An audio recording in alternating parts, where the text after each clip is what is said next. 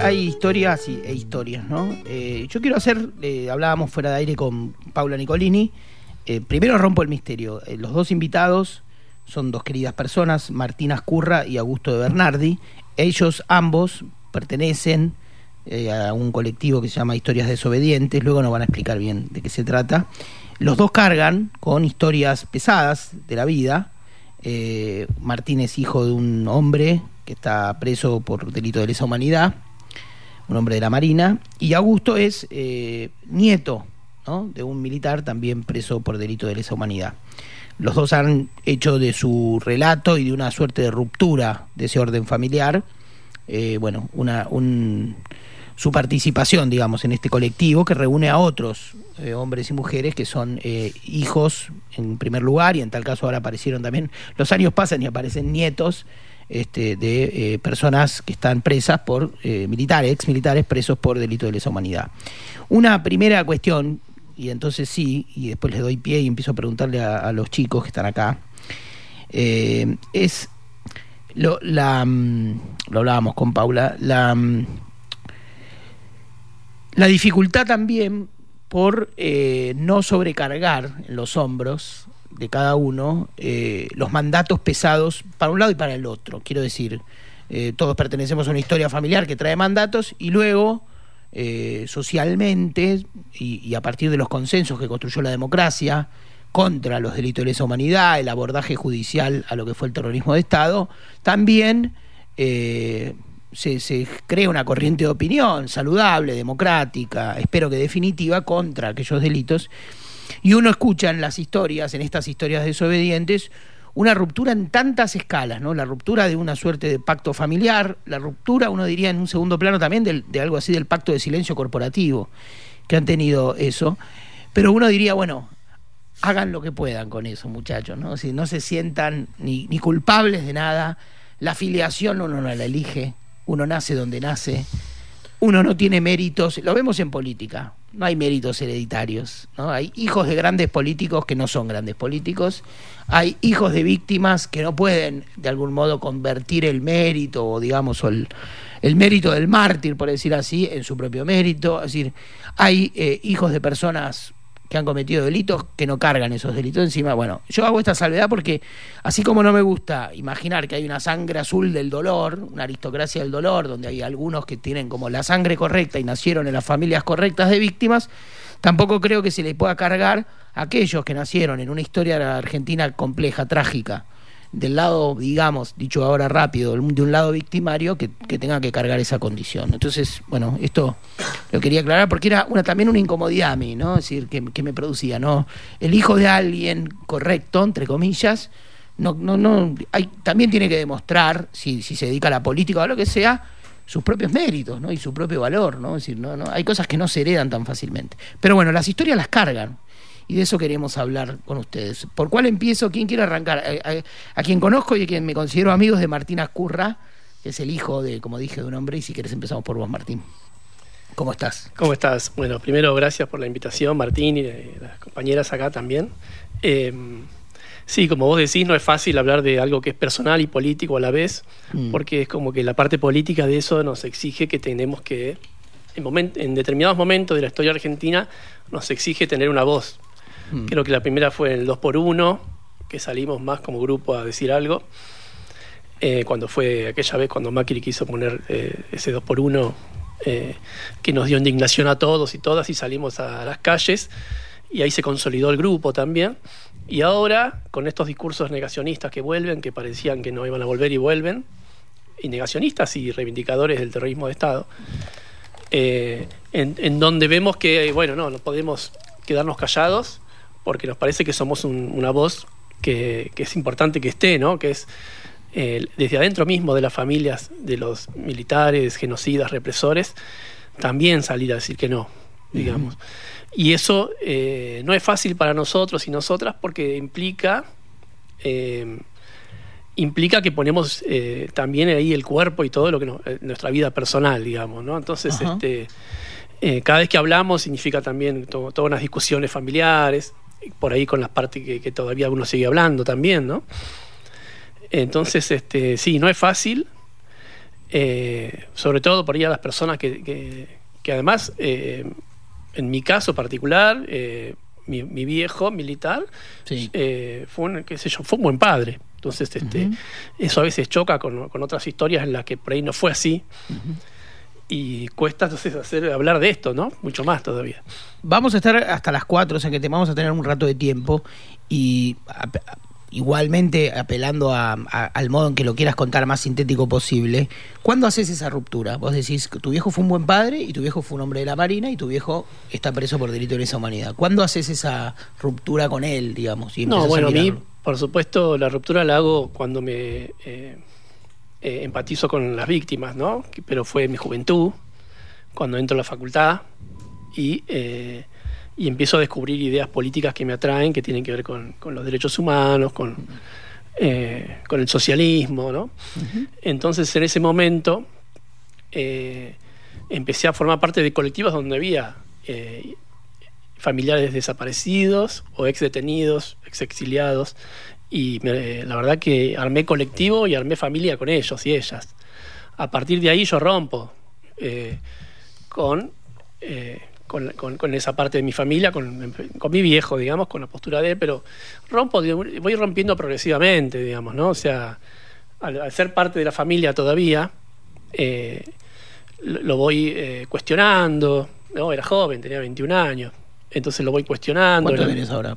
Bueno, 50. Bien. lo voy, le voy diciendo, digamos, eh, haciendo preguntas. Me acuerdo que en aquella época hablé con Norita Cortiñas y no sabía qué hacer, como, así qué hacer. Y me dice, no, bueno, preguntarle por qué hizo lo que hizo. Este, en vez de, de, putearlo por ahí como me hubiese propuesto cualquier eh, víctima, Norita me dice, no, bueno, pregúntale por qué, por qué humanamente hizo eso. Y también yo supongo que también referido a ver si podemos tener un poco más de información también, ¿no? De, lo de las cosas que hicieron, digamos, ¿no? Tratando de apelar a la humanidad para ver si hay un, sesgo de arrepentimiento y por ahí este, un aporte, qué sé yo, como hubo militares que hicieron aportes.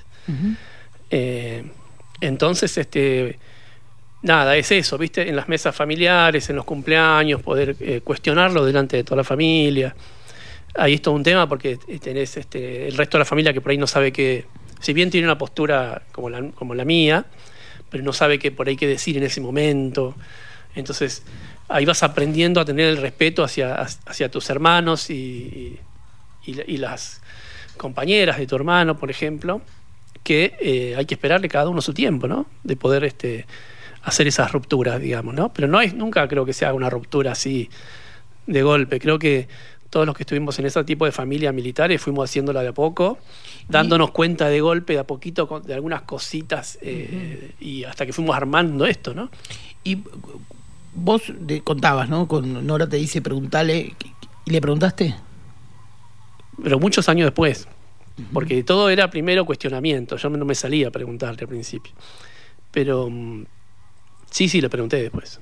O sea, yo eh, la verdad que tuve el, privilegio de que mi viejo era abierto a ese tipo de diálogos conmigo. Si bien le, esquivaba a dar información, obviamente, claro.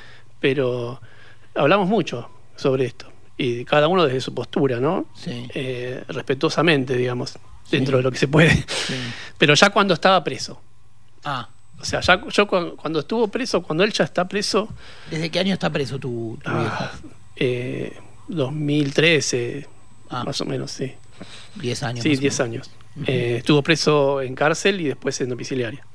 Pues tiene 87 años. Y mm, cuando estuvo preso ya uno eh, puede bajar un poco eh, la, necesidad de hacer justicia por mano propia, digamos, de alguna manera, porque si, bueno, el Estado está funcionando, la justicia está funcionando, ya puedo ser un poco más hijo, digamos. ¿no? Es lo que te, pasa, por eso es importante la justicia, por eso está bueno que ahora venga alguien a, amenazar de que puede indultar de vuelta. Porque esas personas que están presas también tienen eh, el derecho de cumplir su condena. Y, y este, ¿Vos sentís algo así como que la cárcel lo pone más en su lugar y a vos te quita la mochila de tener que creer que sos el que lo tiene que, poner en ese lugar y de algún modo complejo de decir, pero de algún modo te devuelve al padre. De alguna manera sí. De alguna manera sí. Yo lo hablé en terapia mil años, ¿no? Sí.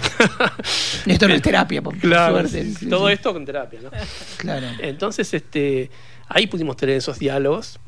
Este, por ahí no tan, yo un poco más cuando él ya está en domiciliaria, ¿no? Que no estamos rodeados de unas TIS o alguien que, dando vuelta por la, mesa, digamos. Claro. Porque tenían su pabellón propio. Claro. Entonces, este nada, ahí podemos tener ese diálogo y sí, la verdad que eh, es complejo el argumento que pueda tener un militar, porque tiene que justificar lo que hizo ante su conciencia también. Sí. Y, tampoco creo que se trata acá de entenderlo, porque sino simplemente de, este, en mi caso como hijo, escucharlo.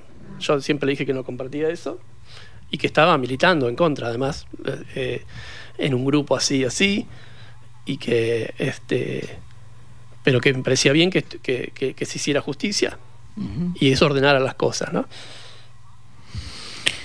Vamos a, seguir eh, y ahora vamos a hablar con, Augusto de Bernardi, que está acá. Eh, lo hemos visto, yo por lo menos estos días, a instancias también de Martín, lo vi, lo vi dando algunas notas y algunas cosas ya, ya me enteré, pero vos sos Augusto nieto de un hombre que está preso por delito de lesa humanidad. Contá un poquito también. Sí. Soy nieto de un genocida, de un represor condenado por crímenes de lesa humanidad cometidos durante su estadía en San Luis. En el periodo que. En el periodo durante la última dictadura argentina. Este. En mi caso particular, mi abuelo fue un tipo siempre, algo así como contaba Martín, muy cercano, una persona muy paternalista, un abuelo de llevarme siempre a todos lados, siempre acompañado. Él si bien fue jugado en San Luis porque durante esa época estaba destinado en San Luis, vivió toda su vida en Buenos Aires. Yo soy de La Pampa, entonces siempre venía a Buenos Aires y era que me lleve a pasear, que me lleve a conocer la cancha, salíamos a hacer actividades. Un abuelo muy presente, mm. también de una familia bastante machista, entonces al ser su nieto hombre, también una relación, este, nada, un, abuelo que me enseñaba un montón de cosas, que me tenía siempre como prioridad. ¿Era tu abuelo materno o paterno? Eh, materno. Materno. Mi abuelo materno este, Él vivía en Buenos Aires y vos estabas en La Pampa, o sea, vos creciste en, La Pampa. sí, yo crecí en La Pampa y me entero, por ejemplo, de, todo lo que había sucedido estando en La Pampa. Una vez volviendo a mi casa, mi mamá me estaba esperando para decirme la noticia de que mi abuelo estaba viajando a San Luis porque lo iban a juzgar por una causa de lesa humanidad, que ella recién también se había enterado de todo y me contó lo que le habían dicho su papá, o sea, mi abuelo y que era la única información que tenía, que estaba yendo para allá y que ya íbamos a ir nosotros a visitarlo una vez que él se asiente en el lugar. Es así que esto es en el 2000, fines de 2015, es así que mi abuelo pasa ese transcurso del juicio todo un año. Yo lo iba a visitar al penal de San Luis, lo escuchaba, lo, lo quería, era mi abuelo y creía en lo que me decía, que era todo mentira, que era toda una cuestión política, que él ya se iba a ir de ahí, que era toda una confusión escuchaba los discursos de la gente que compartía en ese ambiente en el penal de San Luis con mi abuelo, todos militares, represores que iban a ser enjuiciados en la misma causa, y creía los discursos que ellos me contaban, incluso sentía lástima o decía, che, qué injusticia que esta gente esté acá, qué injusticia cómo los tratan, cómo los tienen, eh, no me parece correcto y me iba muchas veces angustiado del penal diciendo, qué mala suerte cómo la vida me jugó esta de que mi abuelo tenga que estar pasando por todo esto y doy ese quiebre o, permito empezar a cuestionarme y a pensarme en una de estas visitas al penal de San Luis en las que me encontraba en el hotel a la mañana antes de que se abra el horario de visitas, estaba solo, mi mamá había salido y decido agarrar uno, yo sabía que al lado del televisor estaban los cassettes de la audiencia del tribunal oral y es que decido tomar uno y ponerlo en la videocasetera como simplemente de curioso decir, che, a ver, no tengo nada para hacer, me voy a poner a ver una audiencia, a ver qué onda, qué es esto, cómo se manejan, eh, cómo será el, proceso y demás. Y pongo ese cassette y casualmente era la declaración del hermano de, la, de una víctima que había sido torturado y posteriormente asesinado por mi abuelo, secuestrado, torturado y posteriormente asesinado. Luego era la declaración de un compañero de militancia de esa misma persona que también lloraba y contaba la angustia que sentía de no tener en todas las luchas diarias a ese compañero que estaba ahí siempre presente. Y posteriormente escucho a la madre que obviamente fue el, testimonio más desgarrador de ver esa madre que perdió a su hijo por la injusticia máxima de, unas personas que simplemente porque no pensaban como ellos querían decidieron torturarlo y posteriormente asesinarlo. Y es ahí que al, que al escuchar estos tres relatos, algo se prende dentro mío y digo, che, ¿qué está pasando? ¿Qué, ¿Qué, es todo esto? Porque hasta ese momento nunca me había cuestionado de por qué mi abuelo estaba en ese lugar. Yo simplemente iba, escuchaba lo que él me decía, pasaba rato con él, trataba de hablar de otros temas, no me gustaba hablar de eso. Cero cuestionamiento, cero pensamiento de qué pasó en la dictadura argentina, jamás me había puesto a analizarlo. Era pibe, tenía 15 años, pero hoy lo pienso y digo, bueno, che, tal vez sí tenía edad para enterarme, decir, a ver qué, qué habrá pasado, qué pasó en ese periodo, algo que nunca me pregunté. Mm. En el colegio no era un tema que se tocaba, yo fui a un colegio católico, privado, nunca se tocó un tema de la dictadura, ni hasta el último año. Es un tema incluso que recién profundicé cuando llego a Buenos Aires a la universidad pública en el CDC. Mm. Entonces nada, vivía como en un mundo ciego y fue ese, ese acto de poner ese cassette en la videocasetera y ver esos tres testimonios los que me abrieron la cabeza y me hicieron decir, che, tranquilamente yo podría ser ese compañero desaparecido, tranquilamente yo podría ser ese compañero que está pidiendo justicia, esa madre, ese hermano algo pasó en, ese periodo, no puede ser que esto sea algo político, no puede ser que esto sea algo de, che, nada, ya está, ya va a pasar. Y es entonces a ese mismo día y en esa misma visita que voy a hacerle a mi abuelo, cuando se abre el horario de visita, vino mi mamá, me fue a buscar, fuimos al penal. Y no, no digo que lo enfrento, pero sí lo saludo y le digo, che, pasó esto. Estaba en, en, el, en el sillón, en el hotel, puse un cassette y vi tres tipos una madre, dos, un hermano, un amigo que estaban llorando por, por un compañero, diciendo que vos hiciste esto, que eras parte de una banda que hizo esto. ¿Qué pasó? Que yo hasta ese momento nunca me había cuestionado, le digo que si me puedes decir qué sucedió, nunca te pregunté y la verdad que me resonó esto y, y creo que le creo a estas personas. Y él me acuerdo que simplemente me miró, no me dijo nada, fue, un silencio rotundo, pero una mirada que transmitía mucho más de lo que cualquier palabra que me hubiese dicho me hubiese podido convencer o me hubiese podido responder. Simplemente con esa mirada creo que, que a través de esos ojos pude ver la deshumanización, las torturas, las violaciones, las desapariciones, todos los actos inhumanos que sucedieron durante esa época y de los que mi abuelo, lamentablemente para mí, porque no me hubiese, me hubiese encantado no tener esta historia y militar de otros espacios, eh, fue partícipe. Entonces con esa mirada creo que, me respondió absolutamente todo para posteriormente y, en unos minutos empezar a decirme que otra vez que era todo político, que no me crea los discursos, que no me laven la cabeza, que no escucha a esa gente, que gente mala, que gente que está buscando un beneficio y demás. Pero después del contacto de esa mirada que la recuerdo a día de hoy y creo que es un acto de memoria incluso del cuerpo, eh, es que, es que no, no pude o no quise y nada más me sirvió escucharlo. Mm. Estamos escuchando a Augusto Bernardi, es nieto, como él dice, de un genocida eh, preso por delito de lesa humanidad en San Luis. Nos está contando su historia y vamos a seguir después de los del informativo. Ahí está, las noticias entonces ahora y luego seguimos con más. Gente de a pie con el equipo de Mario Weinfeld. Gente de a pie. Hasta las 17. Compañeros, un abrazo solidario desde el corazón para el hijo de la persona que estuvo presa por delitos de lesa humanidad, que ya cumplió su condena. Y bueno, este, y él eh, ve la justicia, ve la verdad, eso no lo excluye de sus deberes de hijo, de hijo. Y en la Biblia hay un episodio familiar, perdón, similar, entre el rey David y el hijo de Saúl. Eh, Gustavo del Bolsón nos escribe a nuestro WhatsApp. Escucho la nota de Martín con los descendientes de represores y estoy llorando. Abrazo grande, nos dice Gustavo desde el Bolsón. Bueno, hijos y nietos de personas que cometieron delitos de lesa humanidad. Y es saludable como hay de todo en la línea del Señor. Y no deben ellos cargar la culpa de sus padres y abuelos. Y tienen el derecho de pensar como desean. Y también es saludable que ellos no coincidan con la ideología de sus familiares, que aparte en algunos casos deshonraron el uniforme que le dio la patria. Muchas gracias. Bueno, seguimos acá en Gente a Pie. Tenemos, para quienes prenden la radio ahora, tenemos dos invitados eh, queridos, Martín Ascurra y Augusto de Bernardi. Los dos integran o forman parte, por lo menos, de la historia del colectivo llamado Historias Desobedientes.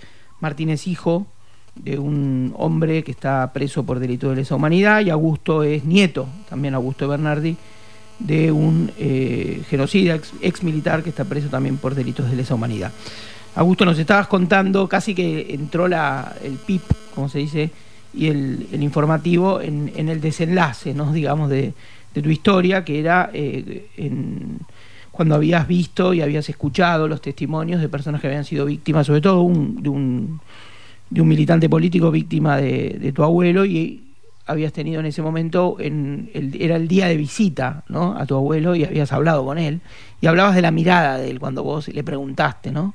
Volvamos ahí un cachitín y, y si querés sigamos por ahí.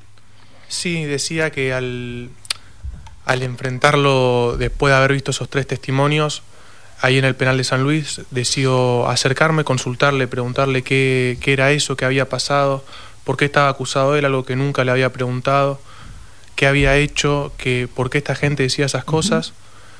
Y en ese momento es que se produce un silencio de unos minutos y simplemente sucede un intercambio de miradas en donde en ese simplemente sucede todo Mm. Mediante esa mirada me responde, creo, absolutamente todo lo que necesitaba que me responda y no era necesario esperar esos minutos para empezar a hablarme de que era una cuestión política, otra vez todo el discurso de que no crea eso, lo que decía esa gente y demás, sino que creo que me quedé con esa mirada y con toda la deshumanización, el terror, las violaciones, las torturas que vi a través de esa mirada, el odio intrínseco detrás de, de todo eso, disparado ante la simple pregunta de qué pasó Mm. qué habías hecho, por qué esta gente decía esas cosas. ¿Esto cuándo fue, más o menos? Esto fue 2016. 2016. ¿Y vos volviste a verlo a tu abuelo? ¿Volviste a tener contacto con él? Posterior... ¿Tu abuelo está vivo? Está vivo, está, está cumpliendo condena. este, posterior a eso sí mantuvimos un, un vínculo ya no tan cercano, el sabiendo las ideas y los espacios en los que milito, que bueno, se fue debilitando hasta el punto hoy de no, no tener contacto. Mm. Y no me quiero meter, pero ya que forma parte también de cómo lo estás, lo, estás contando, eh, es tu abuelo por parte de madre. Sí. ¿Y cómo, cómo se dio también esa conversación, por ejemplo, con tu madre en relación a esto?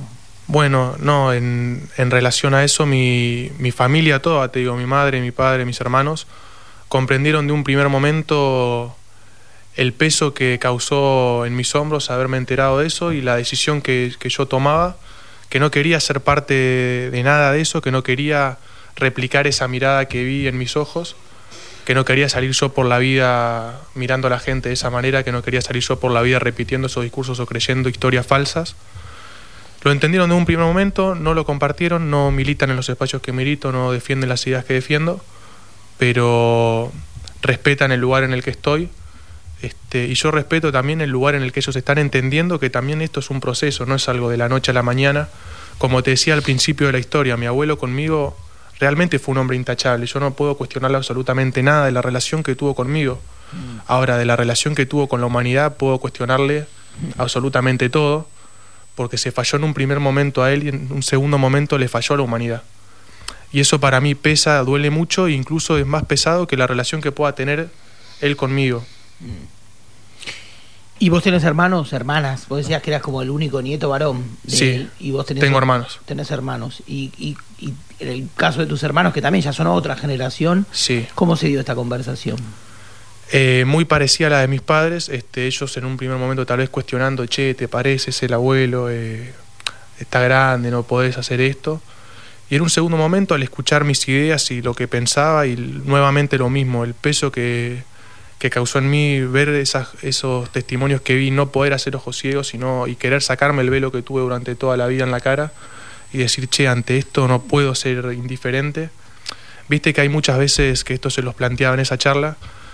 En, esta, tal vez en el día a día de hoy, muchas veces te dicen, che, no hay que ser blanco y negro, hmm. van mal los grises, van mal los caminos del medio, no valen los extremos.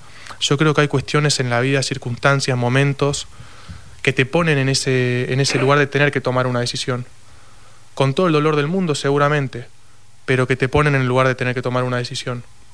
Y, de esa manera, planteándolos, explicándoles eso, fue que entendieron y dijeron, bueno, está bien, es la idea que tiene él, es, la, es lo que causó en él tal vez esa historia. Y yo estoy seguro que, por ejemplo, nadie de mi familia, y te digo, voy más allá, nadie de...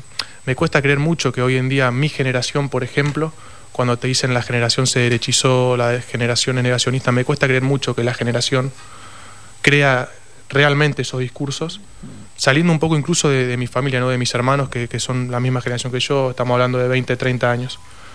Este, no, no creo que eso sea así, sino que estoy convencido que la generación no es negacionista, que la generación no reivindica la dictadura, simplemente hoy está en un momento en el que por causa de otros discursos, por motivos de crisis tal vez a nivel país, están cayendo en, en, en gente que, que, es peligrosa y que replica estos discursos, pero no creo que ellos internamente lo crean. Y lo mismo, no creo que mi familia, que mis hermanos crean esos discursos, sino que simplemente tal vez hoy deciden eh, hacer el camino más fácil, que es hacer ojos ciegos y seguir viviendo una vida que para mí es falsa, porque al enterarme de todo esto de mi abuelo, creo que un poco mi identidad vuelve a renacer, vuelvo a saber quién soy yo o empiezo a saber quién soy yo. Muchas veces, viste, que dicen que somos parte de lo, de lo que hicieron con nosotros, somos parte de nuestras generaciones anteriores.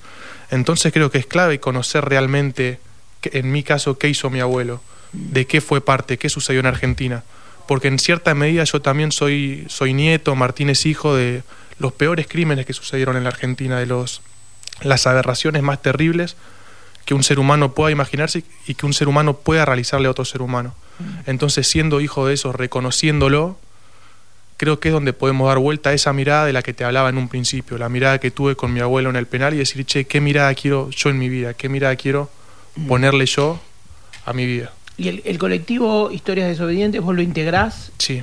Eh, contá un poco qué, qué, dinámica tiene, cuántos son, digamos, cuán, quiénes se encuentran ahí, ¿Qué hacen juntos, digamos? ¿Cómo, cómo bueno, para, la, para que la gente sepa, como veníamos hablando, Historia Desobedientes es un colectivo que reúne a familiares de genocidas que luchan activamente por la memoria, por la verdad, por la verdad y por la justicia.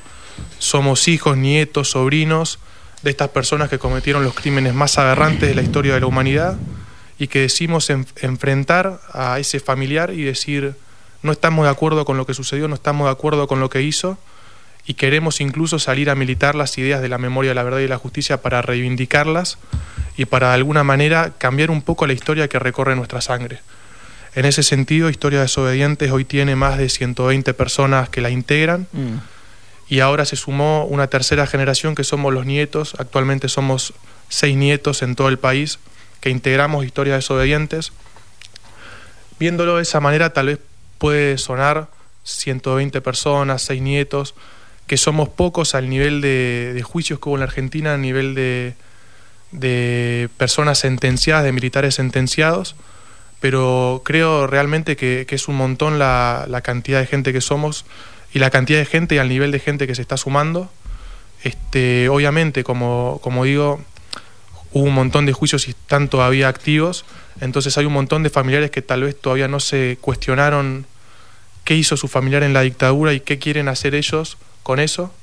Y lo que hacemos nosotros entonces es militar activamente, por un lado, para que esta gente anime a cuestionarse, se anime a cuestionar estos familiares que hoy no integran el colectivo, se animen a cuestionarse, a cuestionar qué hizo su familiar y qué quieren hacer ellos con eso. Y por otro lado, a reivindicar la memoria, la verdad y la justicia, a reivindicar la lucha de nuestros 30.000 compañeros detenidos desaparecidos con actividades diarias, este, con obras literarias, tenemos publicado libros, obras teatrales, este, diferentes actividades que llevamos a cabo día a día. Pues si son seis nietos, sí. todos se conocen, todos digamos participan de, de encuentros. Así eh, es, tenemos encuentros periódicos sí. este, semanalmente. Y tuvieron, eh, existió en Argentina a mitad de los 90, se funda la agrupación Hijos, y ustedes y bueno, y hay varios organismos, muchos de los cuales también ¿no? están vinculados a, a las víctimas, ¿no? como las madres, abuelas, familiarmente, hermanos. ¿Ustedes tuvieron contactos, se integraron, espacio de conversación? Ya un poco la pregunta la hago a los dos, ¿no? También a Martín. Eh, diálogo con vos, Martín, hablabas de que habías tenido una charla con Nora en un momento excepcional, muchos años atrás, y recién escarbando en tu propia historia, pero ¿han tenido encuentros con, con otros organismos? Sí, a ver, a, nivel, a nivel colectivo es un lugar muy difícil en el que estamos parados. Un poco caminamos la delgada línea de, a ver, ser parte, que creo, estoy convencido que no lo somos, pero en, en algún sentido entiendo que puede verse de esa manera, de somos parte de estas personas que cometieron los crímenes más aberrantes de la humanidad y por otro lado defendemos la historia de la memoria, la verdad y la justicia porque rechazamos ese, ese mandato, ese lazo simplemente sanguíneo que nos une con nuestro familiar. Entonces caminamos por la delgada línea de ser mirados de reojo, por decir, che, por el lugar del que viene esta gente, tengamos cuidado porque sus familiares fueron peligrosos. Este, eso, eso sucede, sucedía tal vez mucho más en un principio cuando sale el colectivo. Luego creo que, fuimos yendo, siendo más aceptados y a día de hoy creo que somos una parte más de esta mesa que integra la lucha diaria por los derechos humanos en la Argentina me gusta decir que somos la pata de la mesa que le faltaba a esa mesa donde tenemos a las abuelas y a las madres, a los hijos, a los nietos y hoy incluso a los hijos de familiares de genocidas que también rechazan los crímenes cometidos por sus padres, por sus abuelos. Este, en ese sentido, como colectivo, sí hemos tenido reuniones, hemos tenido este, conversaciones, hemos compartido actividades, compartimos actividades con madres, con abuelas, con hijos y también con nietes este, víctimas de, de los crímenes cometidos por nuestros familiares. En mi caso particular, por ejemplo, el año pasado fui parte de una diplomatura de derechos humanos que organizó la Casa de la Militancia de Hijos, en donde mis dos profesores de esa diplomatura eran hijos, son hijos de familiares, son hijos de detenidos desaparecidos.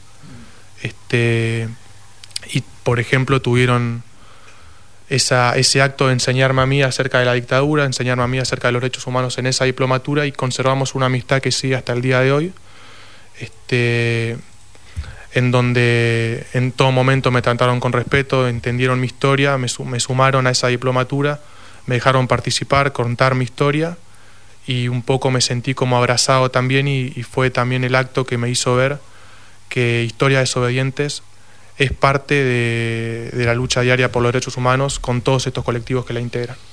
Vos, Martín.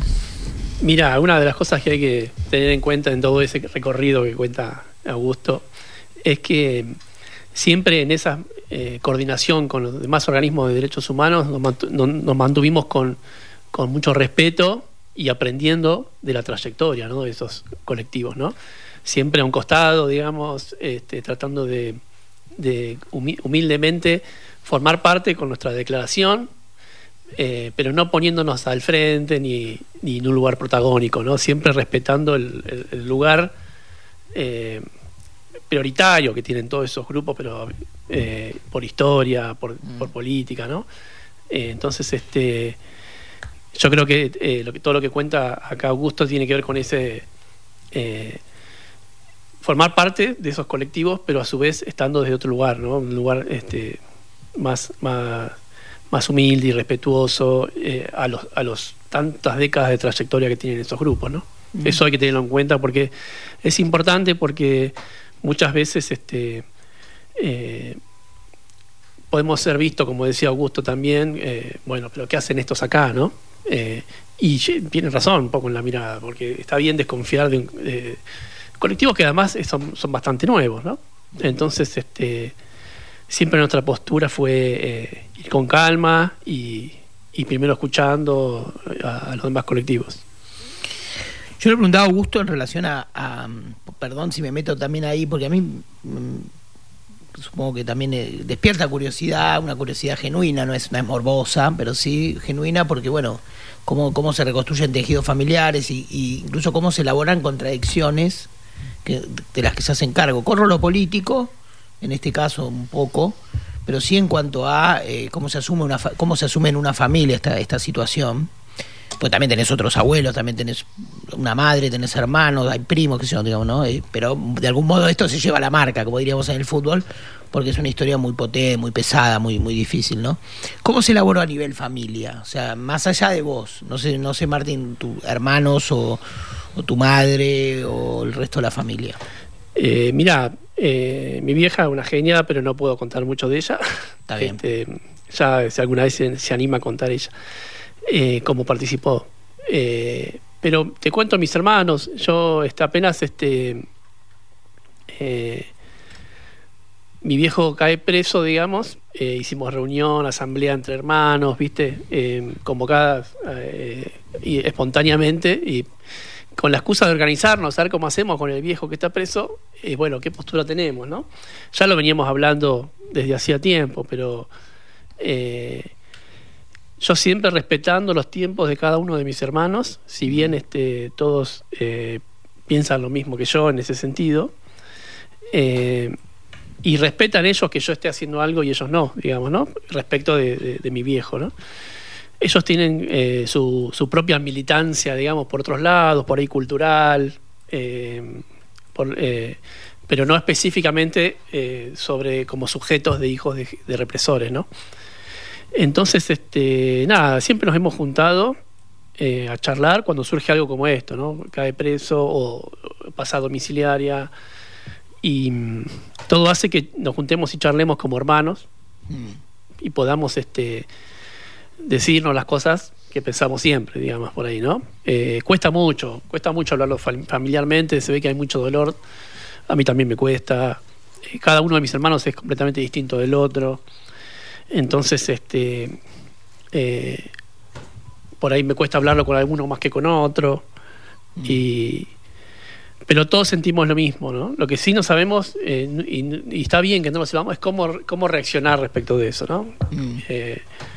Eh, y a mí me costó, porque yo también este, iba a verlo a la cárcel, pero llega un momento que, que, que tenés que hacer una especie de ruptura eh, más allá de, lo emocional, digamos, ¿no? Porque eh, también te hace mal seguir en la misma en la misma relación de siempre, digamos, ¿no? Entonces, este, nada, me cuesta contarte porque la verdad que no, no, tengo muy claro la postura de ellos todavía al día de hoy. Tenemos un montón de charlas pendientes. Mm. Y tampoco quiero hablar por ellos, digamos, ¿no? Pero yo siempre, mi actitud siempre fue de, bueno, hablemoslo, en familia. Yo creo que para otras familias que estén pasando por esto, yo en realidad ya están grandes, nuestros viejos, eh, pero nunca es tarde, nunca es tarde para eh, hacer una asamblea de hermanos, por ejemplo, y decir, che, pasó esto, está, está esto. Aunque no haya esté, aunque nuestro viejo todavía no esté condenado, me parece que es un tema que es necesario hablarlo, porque si no hace mal, queda dentro guardado y eso explota por cualquier lado. No, es una historia, además, eh, me atrevo a, opinar así, digamos, que no está está resuelta o hasta uno hasta donde uno cree se resolvió políticamente con una salida hacia la justicia eh, pero socialmente vemos que se reabre que se reabre eh, y entonces uno dice si la sociedad lo sigue elaborando imagínate una familia no es decir que ninguna familia se prepara ninguna para para se preparó para esos agujeros negros que significó ese pedazo de historia, ¿no? Tan, tan, tan duro. Sí, mira, eh, eh, no solo no estamos preparados, sino que a su vez el silencio eh, va dejando huellas fuertes, digamos, ¿no? Mm. En una familia. Como pasa con cualquier problema que tiene una familia, que a veces se tapa. Claro. Y, el silencio ese es un síntoma que después este, sale por otros lados. entonces, como familia siempre te dijimos, bueno, hablemos las cosas. Mm. Y en mi caso, incluso hablarla con él también. Claro. Este, no creo que todas las familias por ahí no pueden hacerlo, ¿no? Porque encuentran un freno del otro lado, por ahí como Augusto.